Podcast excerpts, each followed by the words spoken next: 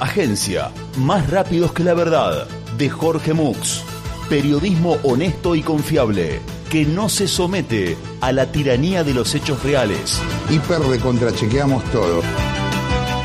Más rápidos que la verdad. La agencia de noticias de total normalidad.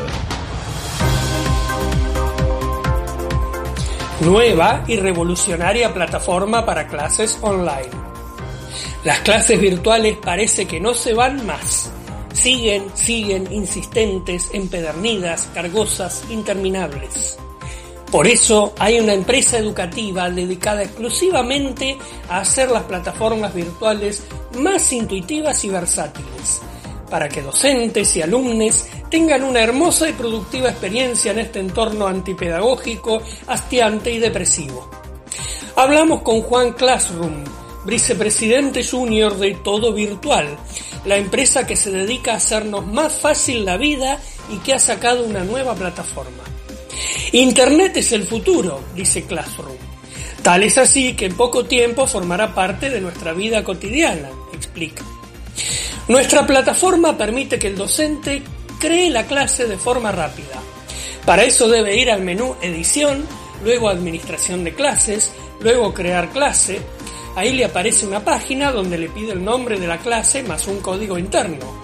El código hace referencia a esa misma página para futuros enlaces. Luego tiene que seleccionar a los alumnos que serán seleccionados para esa clase.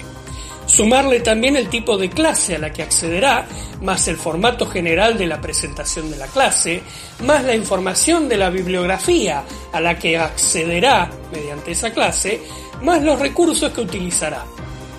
Es importante que el docente haga clic de forma correcta en los recursos que va a utilizar, porque si se equivoca, en algún momento querrá agregar algún recurso en el que no cliqueó previamente y la página se traba, nos cuenta Classroom. Después de esto todo es sencillo. Hay que seleccionar el texto, el video o la imagen que haga la clase más amena. Entonces hay que entrar al menú agregados y como su nombre lo indica, cliquear qué es lo que se va a agregar. En ese menú desplegable aparece de todo, imágenes GIF, imágenes JPG, MP4, videos de videocassette, texto enriquecido, texto empobrecido, texto así nomás, etc. El docente va cliqueando todo lo que le parece hasta que pasa a la otra página.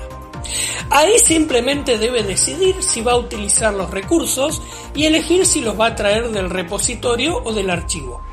En esto hay que ser muy cuidadoso, porque si elige el repositorio, es necesario haber creado previamente dicho repositorio, que debe consistir en primer lugar en un menú donde se cliquean todos los elementos que implican un repositorio, sin emitir ninguno de los que servirán para la clase, para las cuales son necesarios los elementos del repositorio y no otros, ni menos ni más, porque si no se descarta la clase y se traba. Cuenta.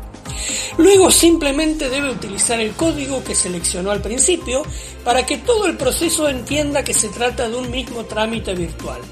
Ese código debe pegarse en cada una de las páginas que se van cliqueando para que se entienda que todo pertenece a la misma clase y no a clases separadas. Una vez hecho esto, el sistema habrá creado la clase. Desde luego, dicha clase consistirá en un espacio vacío con un acceso a recursos vacíos y a un repositorio todavía vacío. Luego de esto hay que ir creando el contenido de los espacios y el de los repositorios.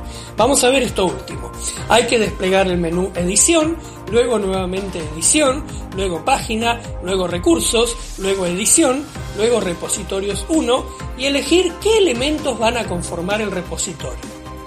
Una vez que se decide esto, el sistema le va a pedir que cargue al menos uno de los archivos que conformarán el repositorio, siempre y cuando dicho repositorio consista en un conjunto uniforme de archivos, por ejemplo todos textos o todas imágenes.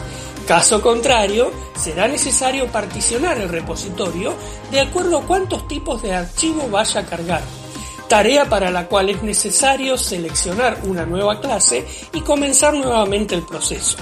Explica Classroom con detalle y claridad. En este punto hay que cargar los archivos. Para eso hay que introducir el CD en el CD-ROM y establecer el peticionamiento del driver para que permita el acceso a los archivos a través del lente óptico del CD-ROM. Esto es muy importante. Los archivos deben estar grabados en un disco compacto porque solo a través del lente de la lectora láser pueden ser detectados para ser subidos. Esto permite la autenticación de la tarea, clara. Finalmente la clase se crea y solo queda hacer llegar la clase a cada uno de los alumnos.